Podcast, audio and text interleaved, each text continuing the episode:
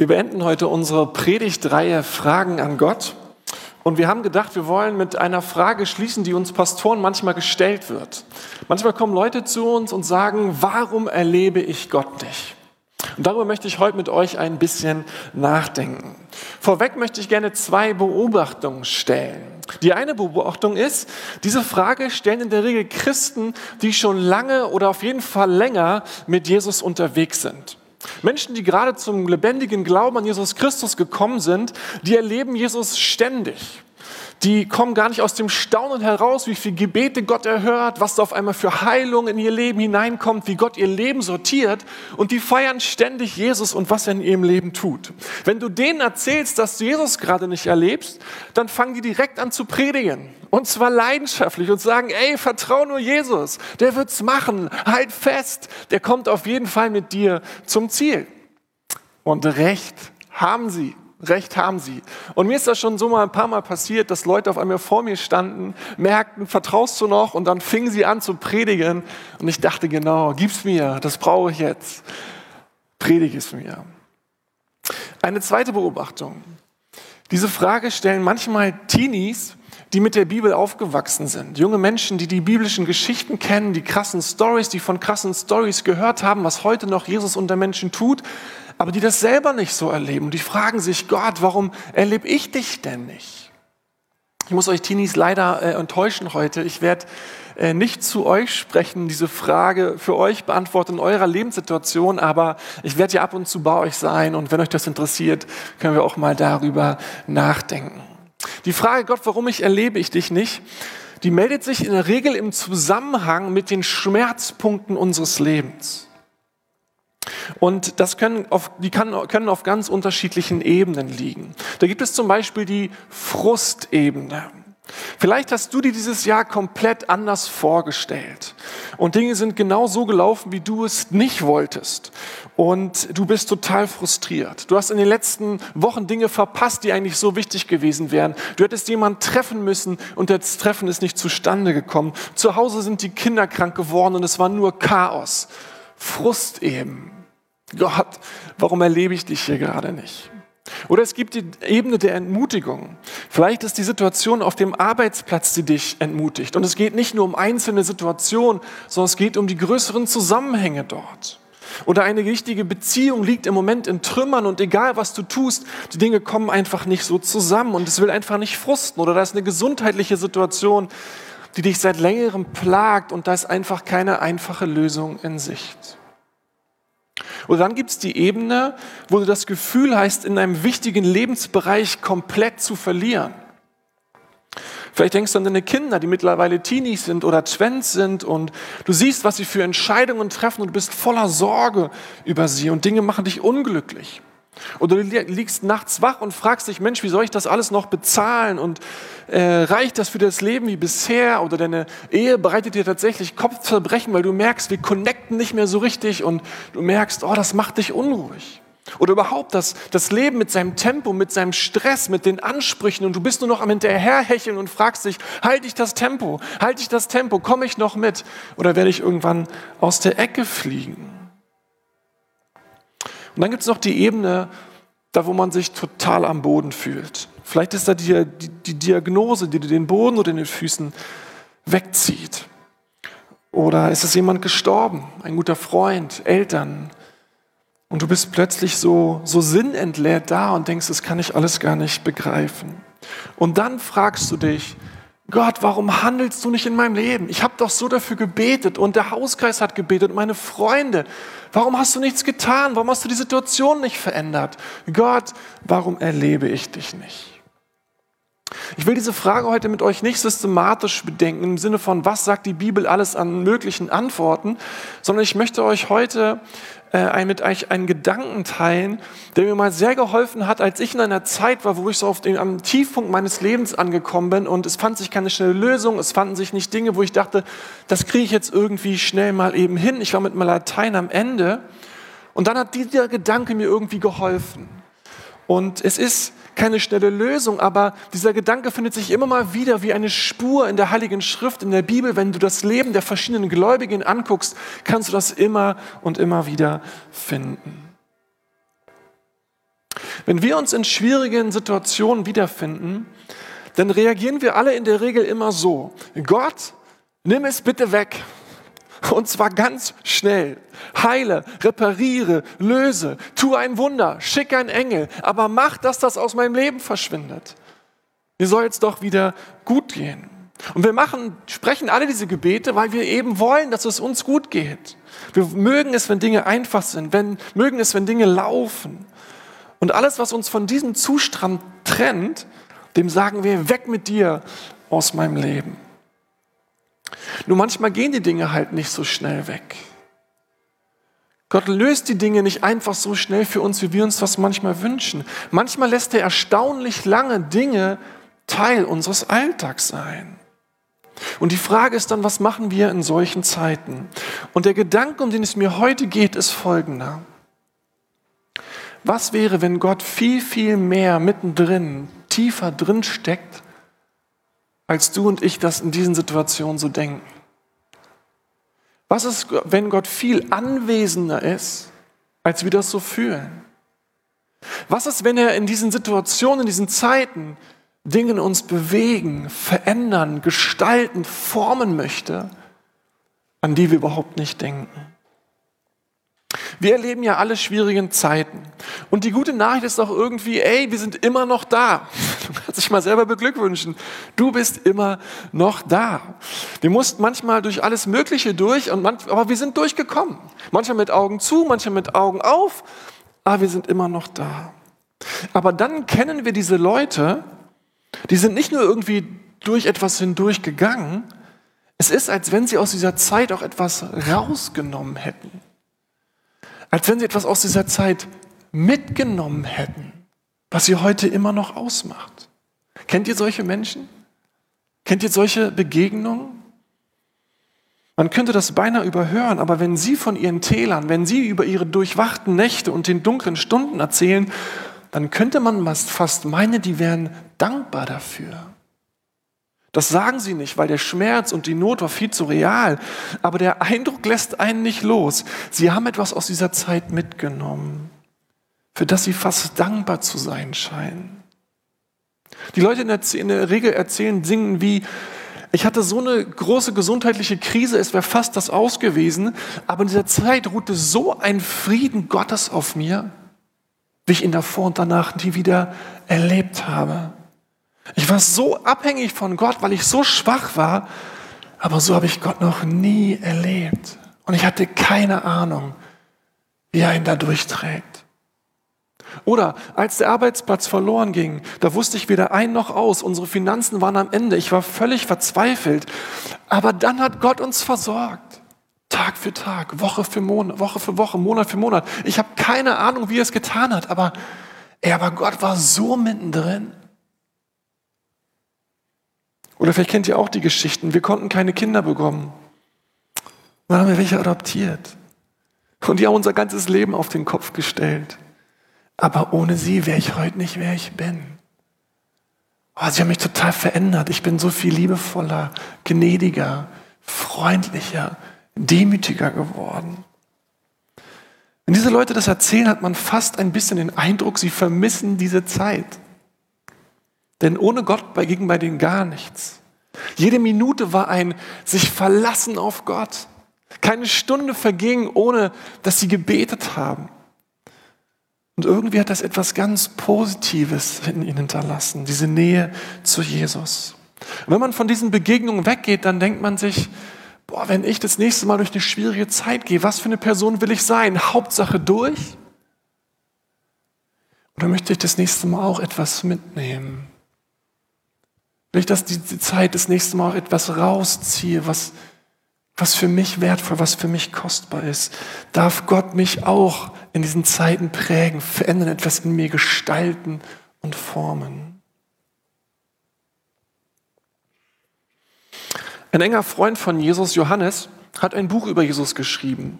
Und er berichtet in einer Unterhaltung äh, von, dass Jesus, äh, von einer Unterhaltung mit Jesus, wo Jesus ein Bild benutzt, äh, um das Potenzial zu beschreiben, was, was möglich ist, wenn man in einer engen Beziehung zu Gott lebt. Und die Elemente dieses Bildes kommen aus der Natur, weil das war damals die Kultur, in der Jesus lebte. Da wussten alle damit was etwas anzufangen. Und die Elemente dieses Bildes sind ein Gärtner, ein Weinstock, eine Rebe und die Frucht. Ich nehme euch da mal hinein. In Johannes 15 sagt Jesus, ich bin der Weinstock und ihr seid die Reben. Wer in mir bleibt und ich in ihm, der bringt viel Frucht. Denn ohne mich könnt ihr nichts tun. Jesus vergleicht sich selbst hier mit einem Weinstock, an dem Reben hängen. Das sind wir und diese Reben bringen viel Frucht. Der Weinstock ist voller Leben. Er gibt das an die Reben weiter und als Ergebnis entsteht viel Frucht. Und das, sagt Jesus, ist die Beziehung, die zwischen Gott und uns Menschen möglich ist. Gott möchte so sehr Teil von uns werden. Wir dürfen so sehr in ihm bleiben, dass da etwas fließt von Weinstock zu uns, dass da göttliches Leben fließt und das Ergebnis ist dann, dass wir viel Frucht bringen. Aber nicht, weil wir uns abrackern, nicht, weil wir immer nur ständig im fünften Gang unterwegs sind, sondern aus dieser Liebesbeziehung, dieser Vertrauensbeziehung zu Jesus, erwächst etwas in uns. Wenn wir mit ihm bleiben, wenn wir mit ihm verbunden sind, wenn, da, wenn wir ganz eng mit ihm verquickt leben, dann entsteht Frucht als Ergebnis davon aus unserem Leben heraus. Dann gibt es noch den Gärtner. Ich bin der wahre Weinstock, sagt Jesus, und mein Vater ist der Weingärtner. Jesus stellt uns seinen Vater als denjenigen vor, der den Garten überwacht, der für die Gesundheit des Gartens zuständig ist und dem auch die Fruchtbarkeit seines Gartens enorm wichtig ist. Und dann beschreibt Jesus, was der Vater oder was der Gärtner in diesem Bild tut, was er macht eine jede Rebe an mir, die keine Frucht bringt, wird er wegnehmen. Und eine jede, die Frucht bringt, die wird er reinigen, dass sie mehr Frucht bringt. Zwei Dinge, die sein Vater, Vater wie ein Gärtner tut. Zum einen, er wird wegnehmen eine jede Rebe, die keine Frucht bringt. Das griechische Wort für wegnehmen kann auch aufrichten heißen, was natürlich erstmal viel sympathischer klingt. Das würde im Bild bedeuten, dass wenn eine Rebe so weit unten am Boden hängt, dass sie kein Licht bekommt, keine Luft zum Atmen hat, nicht weiter wachsen kann, dass der Gärtner kommt und die Rebe dann sozusagen wieder oben anbindet, so dass dort Licht ist, dass da Luft ist und sie Raum zum Atmen hat und wieder bessere Frucht bringen kann. Die Gelehrten streiten sich jetzt, welche Übersetzung oder welche Übertragung angemessen ist, wegnehmen oder aufrichten. Das Zweite, was Gott als Gärtner tut, ist, dass er eine jede Rebe, die Frucht bringt, reinigt, damit sie noch mehr Frucht bringt. Was hier Jesus nicht sagt, ist, einige Reben werden gereinigt. Und da fallen uns ja direkt ein paar Reben ein, die man durchaus mal reinigen könnte. Er sagt, jede Rebe wird gereinigt. Also dich und auf jeden Fall auch mich. Dich und mich. Jeder, der mit Jesus unterwegs ist, der wird gereinigt werden. Von Gott selbst egal wer du bist. Jeder einzelne Bereich in unserem Leben, der Frucht bringt, wird weiter von Gott gereinigt. Kommt der Meistergärtner und macht liebevoll Schnipp. Nicht um uns zu ärgern, sondern damit wir weiter verbunden sind mit dem Weinstock und noch mehr Frucht bringen können. Das ist nämlich sein erklärtes Ziel, dass unser Leben noch mehr Frucht bringt. Vielleicht bist du gerade in einer Phase deines Lebens, in der Gott dich reinigt. Und ich weiß, das fühlt sich nicht lustig an. Das kann sogar ganz schön hart sein. Aber Gott macht es mit jeder Rebe, die Frucht bringt. Was passiert, wenn man eine Rebe reinigt? Das erste ist, sie wird auf jeden Fall abhängiger vom Weinstock. Wenn man eine Rebe zurückschneidet, bekommt sie vom Weinstock intensiver das, was sie braucht, um zu wachsen. Deswegen sind ja auch alle Hobbygärtner von uns im Frühling im Garten und machen Schnipp und Schnapp bei den ganzen Pflanzen und Büschen, die da so rumstehen. Und einige nehmen zu viel weg. Wer gehört eher dazu? Andere lassen zu viel dran. Nur die Besten von uns wissen, wie viel man perfekt wegnehmen muss, damit wieder richtig Kraft kommt und der Busch oder die Pflanze richtig gut wachsen kann. Wenn eine Rebe voll und ganz gut an den Weinstock angeschlossen ist, dann bringt sie danach viel mehr Frucht als vorher. Es wird viel schöner aussehen, viel besser aussehen, die Früchte noch schöner sein. Und das ist eben wahr für unsere Beziehung zu Gott auch. Das erklärt Jesus hier. Er reinigt und er beschneidet, richtet uns neu aus, damit wir noch tiefer und verbundener leben mit ihm als bisher und noch mehr Frucht bringen. Was heißt das jetzt für uns? Wenn Dinge in unser Leben treten, die uns zu schaffen machen, die schwierig sind, dann denken wir natürlich, Gott, es war doch gerade eben noch alles gut. Jetzt ist es blöd. Gott, bitte nimm es weg. Mach es, nimm es raus. Bitte löst die Probleme meines Lebens. Und oft genug erleben wir, dass genau Gott genau das tut, oder? Immer und immer wieder. Dummerweise vergessen wir viel zu schnell, was er alles gut tut und welche Probleme er alle für uns löst und welche Gebete er ganz schnell erhört. Aber es könnte auch sein, dass wir erleben, dass Gott es manchmal nicht tut, was wir uns wünschen und wofür wir beten. Es könnte sein, dass Gott sagt, nein, noch nicht. Ich lasse es noch ein wenig da. Ich erlaube dir zu wachsen. Ich reinige dich. Wenn Gott das tut, dann macht er das, weil er uns etwas beibringen will, weil er uns etwas lehren möchte. Er will uns noch mehr an sich ziehen. Und manchmal tatsächlich so, dass wir das nicht nur im Kopf wissen, sondern dass wir auch fühlen, wie abhängig wir von ihm sind. In der Regel denken wir nämlich nicht, dass wir von Gott abhängig sind. In der Regel meinen wir, dass wir stark sind halten uns für Männer und Frauen, die, ihren, die ihr Leben auf der Reihe haben. Aber wenn Gott uns reinigt, dann lässt er uns ab und zu auch mal fühlen, dass wir ohne ihn gar nichts können. Dass wir ohne ihn nichts in der Hand haben. Und ehrlich gesagt, schön ist das nicht für jemanden, der in unserer Kultur aufwächst. Wir geben alles dafür, nicht schwach zu sein und nicht schwach auszusehen. Aber Gott möchte uns beibringen, dass wir nicht nur in den schlechten Zeiten von ihm abhängig sind, sondern dass wir auch in den guten Zeiten von ihm abhängig sind, wenn wir Kraft haben, um Bäume auszureißen. Warum? Weil er dann noch viel mehr Frucht bringen könnte durch unser Leben, wenn wir es nicht aus unserer eigenen Kraft dann tun, sondern in der Verbundenheit mit ihm. Wir sind immer voll und ganz von Gott abhängig. Das finden wir nicht toll, das finden wir auch nicht witzig, aber es ist einfach wahr. Aufgrund dieser Wahrheit kann es zu Situationen kommen, wo wir wollen, dass Gott Dinge wegnimmt, aber Gott möchte die Dinge nutzen. Und das sind zwei sehr verschiedene Dinge. Wir beten, Gott, nimm es weg, bitte. Und Gott sagt, ich werde es noch eine Weile da lassen.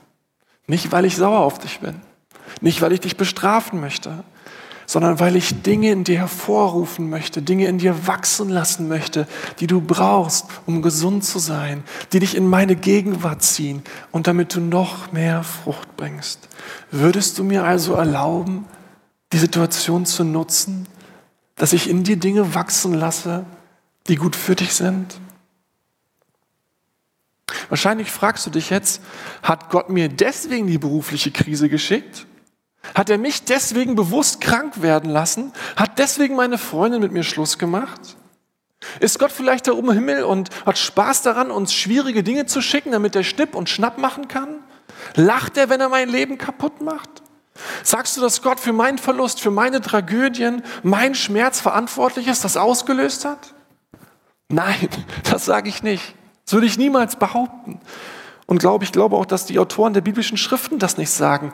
Aber ohne Zweifel nutzt Gott die Zerbrochenheit und den Schmerz unseres Lebens, um an uns wirken zu wollen. Früher oder später, auch in deinem Leben. Diese Wahrheit kannst du in der Bibel hoch und runter äh, finden, kannst du in jeder Spur eines Gläubigen nachvollziehen, wenn du sein Leben in der Bibel studierst. Jesus verrät uns fast nie, warum Dinge passieren. Aber Jesus sagt ganz klar, was er mit unserem Schmerz machen möchte. Es geht nicht zu wissen, woher er kommt, sondern was er damit machen möchte. Und dieses Ding kann total die Perspektive wechseln. Total die Perspektive verändern. Vielleicht kannst du nachts nicht schlafen, weil du wegen der Arbeit so frustriert bist. Was würde passieren, wenn du denkst, Gott, möchtest du gerade in meinem Leben etwas tun? Möchtest du gerade in mir irgendetwas verändern? Oder in der Mitte deines Stresses mit der Familie. Wie wäre es, wenn du wegkommst von Gott, nimm es weg, hin zu Gott, willst du mir gerade was beibringen? Gott, willst du mir gerade irgendetwas lehren? Gibt es irgendetwas, was du dir wünschst, was Teil meines Lebens werden soll, was es noch nicht ist? Wisst ihr, die Hoffnung, die wir als Christen miteinander teilen, ist die, dass Jesus von den Toten auferstanden ist. Das heißt, Gott kann aus jeder Tragödie, aus jedem Drama, aus jedem Schmerz es in einen Sieg verwandeln. Das ist das, was uns am Ende hält. Das ist, was uns Jesus vorgemacht hat. Der Auferstandene kann aus jedem Drama, aus jedem Schmerz, aus jeder Tragödie unseres Lebens etwas Gutes hervorbringen. Und das gilt auch für die Themen, die dich gerade so schmerzen, die dich gerade so äh, in Anspruch nehmen. Selbst wenn du denkst, Gott reinigt mich nicht nur, er schneidet mich komplett zusammen. Gott kann aus dieser Situation etwas ganz Neues, etwas ganz Schönes in dir hervorbringen. Ich hoffe natürlich, dass Gott dir alles wegnimmt, was dich schmerzt. Dafür bete ich auch jeden Tag für mein eigenes Leben. Aber ich hoffe auch, dass wir lernen, was er uns beibringen möchte, damit wir wachsen können, dass er uns gebrauchen kann, dass Gott die Dinge benutzt, bevor die Dinge wegnimmt. Denn das ist ja sein Ziel, Wachstum in uns für unser Leben. Was würde sich ändern? Und jetzt möchte ich mit euch ein bisschen träumen. Was würde sich in unserem Herzen ändern, wenn wir sagen, okay, ich bete nicht mehr rund um die Uhr, nimm es endlich weg und wie lange noch her, sondern Gott, bitte mach was damit in mir. Vielleicht wäre für einige von uns das der schnellste Weg, Gott dazu bewegen, es wegzunehmen. Vielleicht wäre das sogar der schnellste Weg, dass deine Schwierigkeiten gelöst werden, wenn du sagst, Gott, bevor du es wegnimmst, bevor du es löst, nutze es, dass, dass, dass du Dinge gebrauchen kannst, dass Dinge in meinem Leben wachsen, von denen du möchtest, dass sie wachsen. Was wäre, wenn du darauf vertrauen könntest, dass das Beste und Liebevollste, was Gott für dich tun kann, ist, die Sache nicht so schnell wegzunehmen? Was würde sich verändern auf die Sichtweise auf deinen Schmerz, wenn du das annehmen könntest? Was ist, wenn du ein bestimmtes Level in deinem Leben niemals erreichen würdest, wenn jetzt Gott die Sache sofort für dich klärt? Wenn du sagen würdest, Gott, Nutze es. Ich möchte dir heute Morgen vorschlagen, einmal im Blick auf deinen Schmerz anders zu beten als sonst. Ich möchte dich einladen zu beten, Gott, bevor du entscheidest, die Sache wegzunehmen oder diese Sache zu lösen, ich erlaube dir, die Dinge in meinem Leben zu nutzen, um mich zu verändern, um in mir Dinge wachsen zu lassen, um mich in deine Nähe zu ziehen, in deine Nähe zu rufen, um von Dinge in mir wachsen zu lassen, die bisher noch nicht da sind. Versteht mich jetzt nicht falsch. Das heißt nicht, dass man Gott nicht mehr bitten soll, äh, die, die Sachen wegzunehmen. Gott ist ein Vater, der wissen möchte, was auf unserem Herzen liegt. Wir sollen klagen, wir sollen trauern, wir sollen zu ihm rufen. Schmerz soll immer formuliert sein. Er ist unser Vater, der wissen möchte, was das Herz der Kinder bewegt. Und versteht mich auch nicht falsch. Ich will auch nicht jede Not verzwecken. Manche Dinge sind einfach böse und die bleiben auch einfach böse. Und da ist nicht die Antwort nicht so schlimm, äh, Gott will das irgendwie nutzen. Das wäre die falsche Antwort. Das wäre auf der anderen Seite vom Pferd fallen. Manches ist böse und das dürfen wir geistig nicht verzwecken. Aber in der Bibel lesen wir immer und immer, wie Gott die schwierigen Zeiten der Gläubigen nutzte, um sie an sich zu ziehen, um sie mit ihrem, mit seinem Leben zu füllen. Und Gott möchte vielleicht dich und mich an einen Platz bringen, wo wir sagen, Gott, du weißt, so und so fühle ich mich darüber. Ich kämpfe, ich ringe, der Schmerz tut tierisch weh. Am liebsten möchte ich es weg aus meinem Leben haben und zwar sofort. Aber Gott, wenn du willst, dann nutze es, um mich näher an dich zu ziehen, um mich näher an dich zu binden, dass wie der Weinstock und die Rebe, sie eng miteinander verwurzelt sind, ich wirklich in dir bleibe und du in mir und du die Dinge in mir hervorbringst, in mir wachsen lässt, in mir gedeihen lässt, von denen du denkst, dass sie wichtig sind für mein Leben. Und ich möchte dich sogar herausfordern, ob du nicht dieses Gebet heute Morgen sprechen möchtest. Du das Gott nicht sagen kannst. Gott, ich vertraue dir als mein Vater so sehr, dass ich dich einlade, in meinem Leben die Dinge zu tun, dass ich mir, dass unsere Verbindung stärker wird, dass in mir Dinge wachsen, bevor du sie löst für mich. Lass uns einen Moment ruhig sein und wenn du das beten möchtest, dann, dann tu es. Und dann singen wir und antworten ihm nochmal.